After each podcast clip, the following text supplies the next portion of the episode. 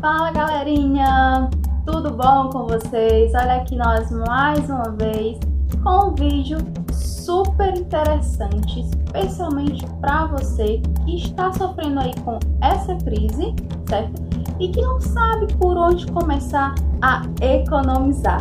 Então, fique com a gente até o final desse vídeo que você vai ver dicas importantíssimas que você pode começar a fazer agora, daqui a pouco, quer dizer, agora não, assiste primeiro, depois você coloca em prática, tá bom? Vamos lá, roda a vinheta.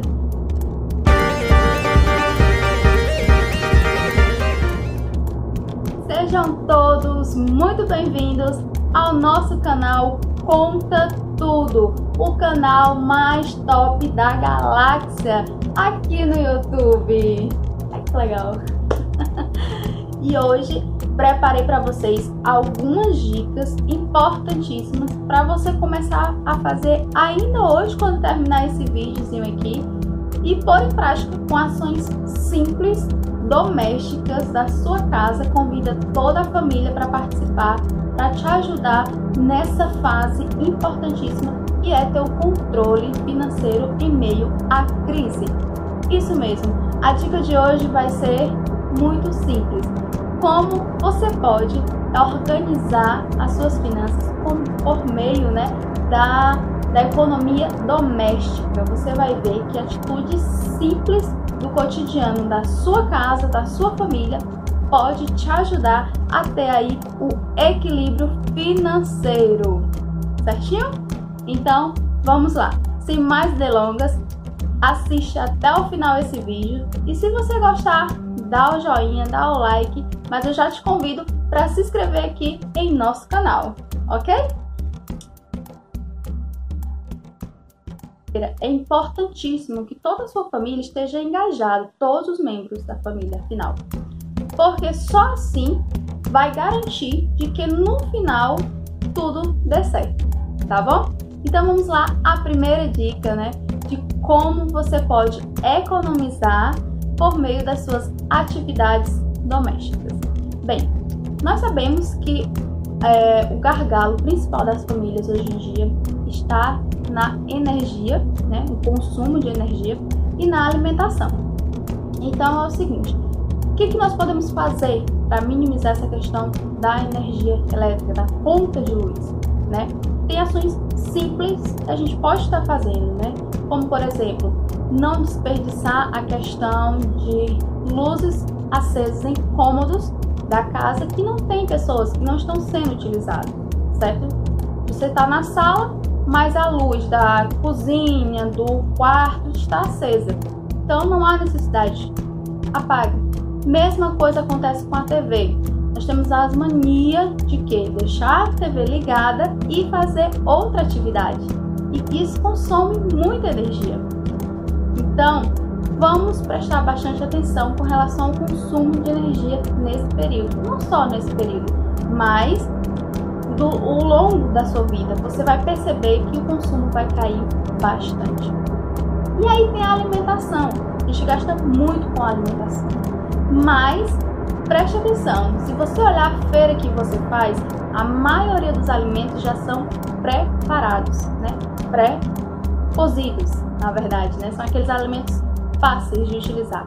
Então, aposte naqueles alimentos in natura, aqueles simples que você consegue fazer manusear. Nem sempre o que é mais prático se torna mais econômico. Então, a gente tem que pesar na balança esse, esse ponto importantíssimo. E nesse momento que a gente tem bastante tempo para cozinhar, bastante tempo para plantar, para colher. Eu dou uma dica para vocês, que tal começar uma horta dentro de casa? Olha que legal, você mesmo plantar as suas verduras, os seus legumes e você mesmo colher. É uma atividade até educativa para seus filhos e você vai economizar muitão. Outra dica sobre alimentação é você levar seu alimento, sua refeição de casa para o trabalho. A gente gasta muito, gente, muito mesmo com essas comidas paralelas que a gente acaba comendo aí no trabalho. Seja um lanche, seja um almoço, que você não dá para ir para casa almoçar. Então, a dica é: leve de casa a sua marmita. É super econômico, gente. Então, não desperdice tanto o seu dinheiro que você demora tanto para receber com essas coisas que você pode estar tá levando de casa, simplesmente. Olha aí que legal. Nós sabemos que tem muitas famílias que gastam com relação do lazer. Então, não é que seja proibido você fazer o lazer. Jamais. Você pode, você deve. Mas modere, né? Não vá todo final de semana. Tire uma vez ao mês, um tempo específico, porque aí fica uma coisa, fica uma coisa certa de que você pode dar a entender, ah, eu estou me auto-presenteando. Um mês, uma vez ao mês.